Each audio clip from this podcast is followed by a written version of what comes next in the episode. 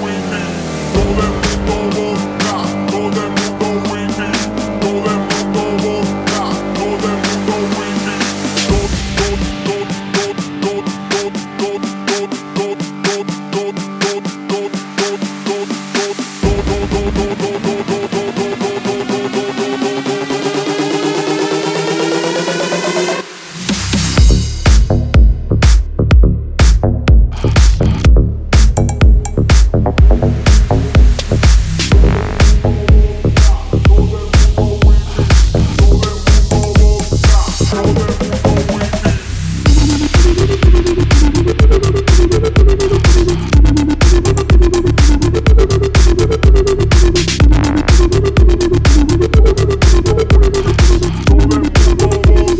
So they will know we